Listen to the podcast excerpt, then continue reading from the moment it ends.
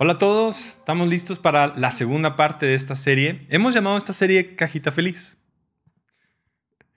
Porque dentro de esta cajita feliz está como este concepto que Eclesiastés está hablando. Eclesiastés es un libro como difícil, sarcástico, sí, parece ser como muy negativo en comparación a otros libros y sobre todo porque está intentando hacer un énfasis eh, mucho en las cosas que están mal, como muy realista, pero tiene pequeños como lucecitas en medio de todo esto donde está apuntando hacia lo que es la verdad, hacia dónde está la luz, hacia dónde está Dios, hacia dónde lo podemos encontrar. Entonces tenemos que luchar mucho con cómo está el texto. Considero yo que si Eclesiastés está mirando la vida, no nada más de un día a día, sino está mirando la vida desde una perspectiva mucho más grande. A diferencia del libro de Proverbios, que es un libro que está hablando de hacemos esto, al siguiente día es esto, estos son los nestos, son los justos, son las personas, que es como mucho, yo diría, los asuntos diarios de la vida del hombre. Eclesiastés está intentando ver las cosas de principio a fin, en toda nuestra vida, dándole mucho más peso. Y creo que es muy importante ahora, porque esta pandemia va a pasar, todo este tiempo va a pasar, y todavía podemos mantener nuestra vista en las cosas que son de la vida general, no nada más en el día a día. Considerar sí proverbios como el día a día y eclesiastés como la visión grande para poder empezar a entender cómo navegar a través de estas cosas y darle eh, poder, peso a las cosas que son muy importantes. Ahora, Eclesiastés comienza con esta idea y inmediatamente desde el principio el, el escritor, el autor comienza diciendo todo es vanidad. Y esa palabra vanidad es la palabra Javel, que es una palabra como viento, vapor, como algo que pasa. A lo mejor el día de hoy sería algo que es efímero. Tal vez como una historia en Instagram que dura 24 horas y que solamente está ahí, de repente desaparece y ya estuvo, ya vino, ya se fue. No es algo que es sólido, no es algo, es, es algo chiquito, es algo que está ahí. Y entonces apunta de una manera que parece ser un poco negativa, a decir todo es vanidad, vanidad de vanidades, esto viene y es... Entonces por eso tenemos una cajita feliz, porque normalmente cuando la gente va y compra y pelea tanto por el juguete, ese juguete después se queda ahí botado y dura poco tiempo, y lo que en algún momento era demasiado importante, no te trajo tanta felicidad a largo plazo. Nada más es como un momento solamente, como que de dopamina, que te invita, que te anima, que te levanta, pero que realmente no te está dejando nada hacia toda tu vida. Esos momentos chiquitos pasan y los momentos importantes parece ser que no se quedan. Entonces Eclesiastés nos quiere dar una visión más acerca de la vida una visión de toda la vida, una visión de qué es importante de principio a fin. Entonces, sí presenta ciertas ideas que pueden sonar contradictorias a lo que está diciendo Proverbios, pero más bien es por una visión diferente, una perspectiva distinta. Entonces, quiero que empecemos leyendo Eclesiastés capítulo 5 y hoy vamos a hablar del capítulo 4, 5 y 6. Los vamos a ver como una historia, como una forma de, de traducirlo, de entenderlo. Dice, esto es otro problema muy serio. Las personas no se van de este mundo mejor de lo que llegaron. Todo su esfuerzo es en vano, vanidad, vapor, agua, como si trabajaran para el viento. Viven toda su vida bajo una carga pesada, con enojo, frustración y desánimo. Hay una realidad muy intensa en esto de lo que acabamos de leer. Es como, ¿quién te contrató? Parece que te contrata una empresa que solamente parece que te está dando viento y te están pagando, pero en sí la paga que tú estás teniendo es más frustración, más desánimo, más esto. Parece ser que todo el trabajo, lo único que está produciendo no es vida, sino todo nuestro esfuerzo, todo nuestro ánimo solo está trayendo más desánimo, más frustración. Si te has sentido así en el área laboral o te has sentido así en tu vida, que tu mismo trabajo, lo que haces, no te está trayendo satisfacción y no está ahí, es muy posible que Eclesiastés ahora sí nos pueda dar la solución porque Eclesiastés quiere resolver estas ideas existenciales de voy a trabajar para vivir o voy a vivir para trabajar. Voy a disfrutar mi vida voy a trabajar tanto que solamente estoy teniendo como la paga, solo dinero, pero en esencia lo que estoy recibiendo es más frustración, más desánimo, mi salud no está funcionando y las cosas que estoy haciendo realmente no me están trayendo nada. Entonces Eclesiastés viene a chocar contra estas ideas. Yo quiero que, que, pensemos en estos tres capítulos como si fuera un viaje que tú vas en el auto. ¿no? Yo sé que esto es como uno de los clichés más grandes de la vida, no es el destino, es el viaje, hay que aprender a disfrutarla. Sí, pero, pero más en la perspectiva de Eclesiastés. Cuando uno va en un viaje en el auto, ¿no?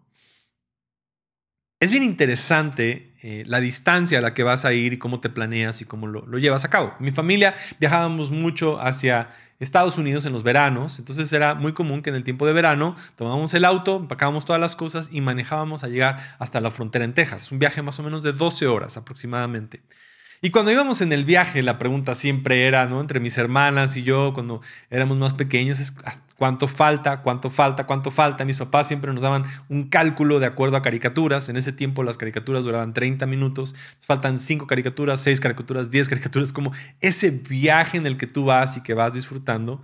Pero honestamente sí recuerdo mucho poder estar al destino, estar ahí y disfrutar de la alberca y el tiempo que estaba, pero el viaje también era divertido. O había algo en la dinámica de varias personas en un auto viajando y cuáles son las cosas. Y creo que, que si miráramos nuestra vida más como eso, como un viaje en el que vamos, que estamos nosotros en el auto con otras personas y cuál es la dinámica, cómo funciona, nos pudiera ayudar a entender un poquito más estos pasajes. Mi, deseo es que tal vez si vemos la vida más como un road trip, un viaje en el coche, Podríamos igual poner en perspectiva lo que sí es importante lo que no es importante, porque cuando vas en un viaje en el auto, hay cosas que son importantes y cosas que no son tan importantes.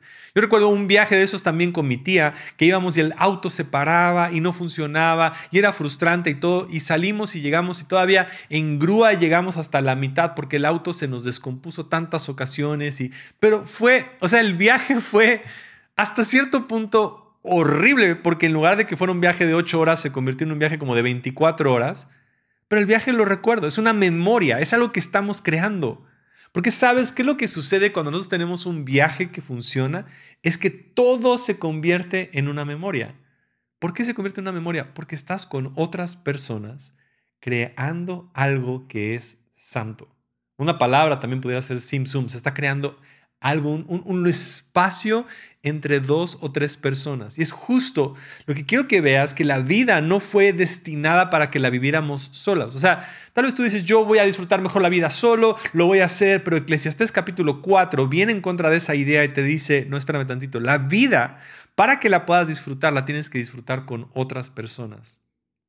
Hay algo que ocurre cuando vas en el viaje con alguien más y compartes la música y compartes ese instante y compartes lo que creas, son memorias. Y las memorias son los momentos que realmente hacen nuestra vida. O sea, son esas memorias, aún las buenas, aún las difíciles, aún las de los coches descompuestos y las llantas ponchadas y todo esto que parece ser una lucha, que en el momento es como un poco frustrante, pero que a la larga también se convierten en las experiencias de todas las cosas que es tu vida. Y también las cosas buenas, en el momento que vas en el vehículo y empieza a nevar o empiezas a ver un atardecer o empiezas a ver este instante o empiezas a ver tal momento que toda esa experiencia de viaje se convierte también en las memorias de la vida. Lo que yo siento ahorita mucho que hemos perdido en todo esto es que parece que los días son igual, otro igual, una copia. Parece que estás nada más repitiendo lo mismo, las mismas cuatro paredes y es difícil poder crear memorias. Porque es lo que necesitamos. Las memorias nos hacen decir, este día fue extraordinario, lo disfruté, me da aliento, me, me, inspira, me anima, me hace sentir vivo. Y de repente en un año, si tenemos cuatro o cinco de esos días, es como, wow, el año fue extraordinario, porque tienes esas memorias que te acuerdas de poder ver un bosque o de poder ver algo que te, te, da paz, te recuerda, te hace sentir que estás bien. Y lo que dice Eclesiastés capítulo 4, es mejor ser dos que uno. Y esto lo vemos en toda la Biblia. O sea, está animándonos a que no seas tú solo. Incluso lo miramos hacia el tiempo de en los evangelios. Cuando dos o tres están reunidos en mi nombre, ahí estoy. Dice Eclesiastés, porque ambos se pueden ayudar mutuamente a lograr el éxito. Otra vez lo mismo, uno echa mil, dos echan a diez mil. Hay una sinergia que se genera con dos o tres personas que están reunidas que van juntos, algo, algo especial pasa, yo diría algo santo sucede en medio de ese ambiente, en ese viaje. Si uno cae, el otro puede darle la mano y ayudarle para que el que cae y está solo, ese sea quien está, ese sí realmente serían problemas. Del mismo modo, si dos personas se recuestan juntas, pueden brindarse calor mutuamente, pero ¿cómo hace uno solo para entrar en calor? Alguien que está solo puede ser atacado y vencido, pero si son dos, se ponen de espalda con espalda y vencen. Mejor todavía si son tres, porque una cuerda triple no se corta fácilmente. Si bien muchas veces usamos ese pasaje relacionado con una ceremonia de bodas, realmente tres es como la esencia que Dios está diciendo. Cuando hay uno, hay otro, también Dios está en medio. O también cuando hay tres personas, es mejor. Hay algo extraordinario que pasa cuando varias personas se reúnen y están disfrutando. Hay experiencias, hay, hay cosas, se vuelve más enriquecedor, ayuda mucho a que tu vida pueda ser enriquecida en eso. Entonces, tal vez hoy tenemos que preguntarnos, ¿quiénes son verdaderamente los amigos y las personas con las que quiero hacer este viaje? Porque tal esta pandemia ha creado distancia y, hay personas con las que tú extrañas y necesitas. Y si alguien ha venido a tu mente y con alguien necesitas poner, ponte a cuentas con alguien, resuelve las cosas que estén ahí y puedes voltear y decir, sabes que hemos tenido nuestros problemas, pero creo que es momento de que nosotros pudiéramos disfrutar este viaje que nos toca hacer juntos. Tal vez haces un Zoom con alguien y platicas con alguien y vuelves a, a, tener a lo mejor una relación que es más cercana y volteas y dices, oye, necesito yo gente que vaya conmigo en esta vida, que es como un viaje y que quiero invitar a personas. Y tal vez lo que tienes que hacer al final de este mensaje es agarrar tu teléfono y mandarle un WhatsApp a alguien y decirle, oye, creo que necesito que tú seas parte de mi viaje de vida. Quiero que estés ahí, quiero que seas parte, quiero que podamos ver y, ver sueños y cosas que vas a alcanzar. Y, y, me encantaría, o sea, me encantaría que haya gente que esté ahí, que sea parte del viaje de tu vida y que tengas esas amistades que están ahí. Pero al mismo tiempo, mientras invitas a otras personas, también pregúntate, ¿qué tipo de acompañante de viaje eres? O sea, ¿eres la persona que, que, va a poner buena música, buenos chistes, buen ambiente? ¿Eres buen compañero de viaje? ¿O lo único es como, ya vamos a llegar? ¿Qué mal? Quiero hacer esto, quiero hacer el otro. Y es como, no, no, no quieres eso. Tú quieres ser un buen compañero. Y Eclesiastés nos está llevando a eso, a voltear y decir, oye, dos pueden estar juntos si se ponen de acuerdo, pero necesitamos dos personas que quieran crear ese espacio, que puedan crear ese ambiente, que quieran crear esas cosas y decir, ¿sabes qué? Sí necesito yo poner de mi parte para crear este lugar, ya sea en una amistad, ya sea en una pareja, ya sea en la familia, ya sea en las cosas, porque a lo mejor tú estás enojado con tus padres, pero neta, o sea, no eres tan agradable estar contigo. O tal vez también estás con otras personas voltean y dicen, es que honestamente es como más quejas, negatividad. Y, apenas escuchaba de una persona en la iglesia que decía, cuando a esa persona le caías mal, te bajaba del coche. Porque ella decía, yo voy a llevar a mis sobrinos a comer. Y cuando alguien estaba negativo, decía, bájate de mi coche. Yo voy a disfrutar este viaje. ¿Tú no quieres ser parte de este viaje? Bájate del coche. Y eso lo acabo de escuchar de una persona, Ángeles Velasco, que es lo que hacía con, gente en su auto. Si no querías ir con ella a disfrutar de la vida, te bajaba del coche. Y creo que muchos de nosotros tal vez no estamos participando de muchas cosas porque nos bajaron del coche. Entonces, tenemos que entender que eso es parte de la vida, disfrutar ese trayecto. Y mientras vamos en el trayecto, es muy importante que cuidemos mucho nuestras palabras. O sea, la, forma y la dimensión en la que vamos en el auto va a ser muy construido por las palabras que nos decimos. Y así como proverbios y también lo notamos en el Nuevo Testamento, la importancia de nuestras palabras, Eclesiastés también nos da su visión y versión acerca de la importancia acerca de nuestras palabras. Y la pone en dos perspectivas. La primera perspectiva dice aquí, es mejor que, perdón, eh, Eclesiastés capítulo 5, versículo 2 al 3 dice lo siguiente, no hagas promesas a la ligera y no te apresures a presentar tus asuntos delante de Dios. Después de todo, Dios está en el cielo y tú estás aquí en la tierra. Por lo tanto, que sean pocas tus palabras. Demasiada actividad trae pesadillas y demasiadas palabras te hacen necio. Ok. Parece ser como, como un acertijo, pero quiero decirte las dos partes de, esta, de, de estos versículos. La primera es la importancia de que cuando vamos en este viaje, nuestras palabras también sean agradables a la gente con la que vamos. Porque Nadie quiere hacer un viaje de 10 horas. Imagina lo siguiente. Viaje de 10 horas en el auto. No has avanzado ni dos calles cuando todo el mundo empieza a pelar en el coche. Es que se olvidó esto, es que es demasiado tarde, es que no trajeron esto, es que quién sabe qué, y todo el viaje. Por tu culpa estoy enojado y se te olvidó el bloqueador y cómo es posible y quién sabe qué, y lo mal y la queja y la queja y la queja y la queja. Y el viaje de 10 horas con ese ambiente es horrible.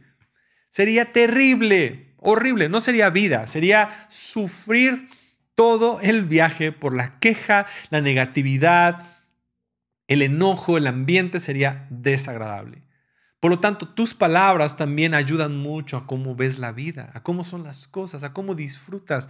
La vida es mucho mejor cuando nuestras palabras están ahí realmente dando vida y no nada más creando conflicto, sino ayudando a que las cosas se puedan resolver. Y eso es lo que queremos, todos ser esas palabras de vida que animan y que, que son como de esperanza a las personas con las que estamos.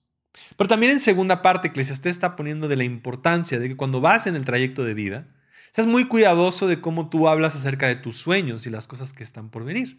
Porque podemos poner demasiado énfasis en lo que yo quiero hacer en el destino. Y esto va a pasar, y esto va a suceder, yo quiero lograr estas cosas y quiero hacer todo esto. Que tanto hablamos acerca del destino y que tanto hablamos de lo que vamos a hacer y tanto nos, nos emociona todo eso que nunca hacemos nada. O sea, yo sé que lo has visto a personas que hablan y hablan y hablan y hablan y hablan voy a hacer esto, y voy a tener un negocio, y voy a crear una marca, y voy a irnos a dónde, y voy a tal cosa, y voy a tal universidad, y voy a lograr tales cosas, y, reúnen a un montón de gente, y todo el mundo está con ellos, y crean todo esto, y se levanta la dopamina, y todo el mundo está súper feliz, y de repente, viento. Porque en el afán de hablar tanto acerca de esas cosas, hacen tanto acerca del viento, y es solo vapor y no hay nada. Y entonces aquí está diciendo, Ten mucho cuidado cuando traigas tus asuntos delante de Dios, tus peticiones, tus sueños, tus anhelos. Porque de repente vas a venir con Dios con todas tus cosas terrenales y Dios está en el cielo, Dios tiene un plan como que más grande y lo único que vas a hacer es perder el tiempo. Es como traer todos tus planes y tus anhelos y, Dios es como, ah, esto es viento, ¿Por qué, ¿por qué estás tan enfocado en el viento cuando quiero darte algo más grande? Y también dice ahí Eclesiastés, es, el necio está intentando llenar el espacio y de repente el silencio es lo que pudiera ayudarte más a poder disfrutar de ese tiempo. No sé si has estado en un viaje, pero yo recuerdo ahorita un viaje con, con dos amigos pastores, Yesaya y Esteban Grasman, en un viaje con otra persona que iba en el auto. Íbamos en la camioneta, un trayecto como de 30 minutos, y de repente entró una canción y todos guardamos silencio. Al fondo podríamos ver la lluvia, del otro lado podíamos ver campo hermoso y montañas. Y durante todo ese trayecto hubo muy pocas palabras, pero cuando llegamos al final nos volteamos y nos dijimos, qué viaje tan especial. Porque a veces el mismo silencio, el mismo ambiente, las mismas cosas las estás compartiendo con alguien. Y a veces el silencio también es extraordinario que te sana. Y está diciendo, ten mucho cuidado que en ese viaje no estés tan enfocado en hablar y en llenar y en soñar y en y, el afán y las cosas que de repente no disfrutes de poder estar solamente con la gente y a veces escuchar. Y a veces estar en silencio. Y a veces solamente abrazar. Y a veces solo estar ahí. Y que ese silencio también pueda ser tan tan pleno que te llene tanto hay momentos en los cuales solamente la compañía de otra persona también llena el ambiente y que eso sea porque tú estás lleno, que creas esos espacios, que la vida se convierte no nada más en hablar y en hablar y, en los sueños y, oye, porque ahora ya nada más es como esta idea de networking, te necesito a ti para lograr mis sueños y te jalo, pero cuando vemos que dice dos están ahí, la idea es, ven conmigo para que me salga más barata la gasolina. No, se trata de eso tampoco la vida. No se trata nada más de compartir las casetas y, no se trata de que todo sea un bla bla, o sea, no es como un bla bla, claro, un viaje ahí. No, realmente es un viaje donde te importan las personas y, creas este lugar especial y, y, haces que la vida sea unida y que puedas disfrutar de esos momentos con otras personas. Y después llega otra vez Eclesiastés al versículo, el capítulo 5, continúa después de hablar acerca de estas partes de las palabras. Después empieza a tener otra estructura donde empieza a, ser como muy negativo. Esto está mal, esto está mal, esto está mal, esto está mal, esto está mal. Y todavía el capítulo 6, el 6 y, el 5 están como que muy reunidos de trabajas, trabajas, trabajas, todo está mal, esto intentas, hay injusticia y gente es corrupta y gente hace estas cosas y uno y dice, ¿dónde está la, como que la parte positiva? Pero hay un pasaje tan poderoso. Y, la razón por la cual yo creo que Eclesiastés es tan negativo así es porque tiene que pintar un panorama tan negro, tan oscuro, tan real, para poder erradicar a todas las personas que se sienten realistas y que están viendo ahí, dicen dónde está Dios en medio de todo esto, para que lo podamos encontrar en dónde está Dios en medio de los, de los verdaderos problemas existenciales en el hombre. mira, mira, nada más escucha esto, esto fue escrito hace miles de años y es algo que decimos constantemente. Eclesiastés 6, 7 al 9 dice, Toda la gente se pasa la vida trabajando para tener que comer, pero parece que nunca le alcanza. ¿Cuántos memes no hemos visto de esto? apenas voy a llegar a la quincena. He trabajado, ¿no? Persiguiendo la chuleta. Estoy buscando todo este lenguaje que decimos de, trabajar y no alcanzar nada. De luchar y, y no disfrutar la vida. Está en Eclesiastés. Él fue el primero en dar esta idea. Dice aquí, toda la gente se pasa la vida trabajando para tener que comer, pero parece que no le alcanza. Esto es 2021. Entonces, ¿de verdad están los sabios en mejores condiciones que los necios? Hmm. ¿Ganan algo los pobres con ser sabios y saber comportarse frente a otros? Disfruta de lo que tienes en lugar de desear lo que no tienes. Soñar con tener cada vez más no tiene sentido, es como perseguir el viento. Puedes decir, oye, este tipo, como que si fuera un amigo le hablarías, oye, ¿estás bien? Parece que el autor de Eclesiastés honestamente estaba como pasando un día mal, pero está intentando darnos el peso de lo que es importante. Decir, incluso le podemos enseñar a un pobre a que entienda tanto, ¿realmente vale la pena todo esto? ¿O todos tus sueños nada más te estás persiguiendo el viento? Estás hablando de tus proyectos y de lo que vas a hacer y de las empresas que vas a tener y, nunca logras nada. ¿Vas a seguir con esa vida tan, tan efímera? ¿Vas a seguir persiguiendo el vapor? ¿O quieres llegar a realmente entender lo que es importante? llegamos yo creo que una de las porciones más poéticas y hermosas, que bien está escrita esta parte, me gusta demasiado. Eclesiastés 5, 18 al 20 dice lo siguiente. Aún así, he notado al menos una cosa positiva. Vaya. Vaya, señor Eclesiastés, muchas gracias. Dice, es bueno que la gente coma, beba y disfrute del trabajo. Mm. Que hace bajo el sol durante el corto tiempo de vida que Dios le concedió. O sea, no va a estar sin sarcasmo, va a tener sarcasmo y que acepte su destino.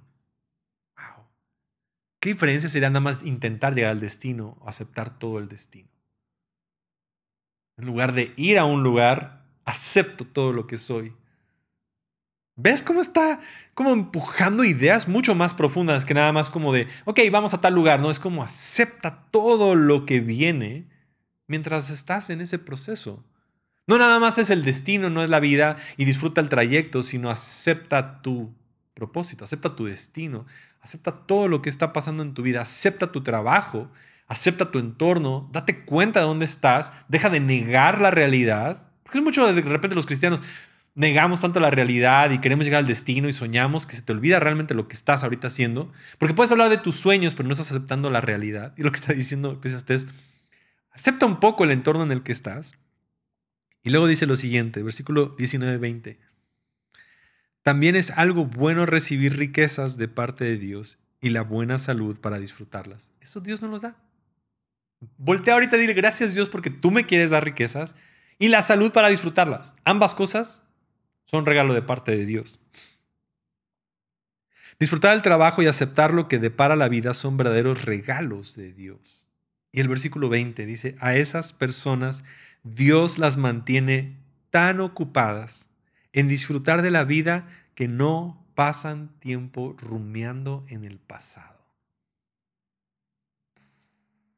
Sí, pero es que en serio, esta frase a mí me hace poner mi mente en las cosas que tengo que ponerlas.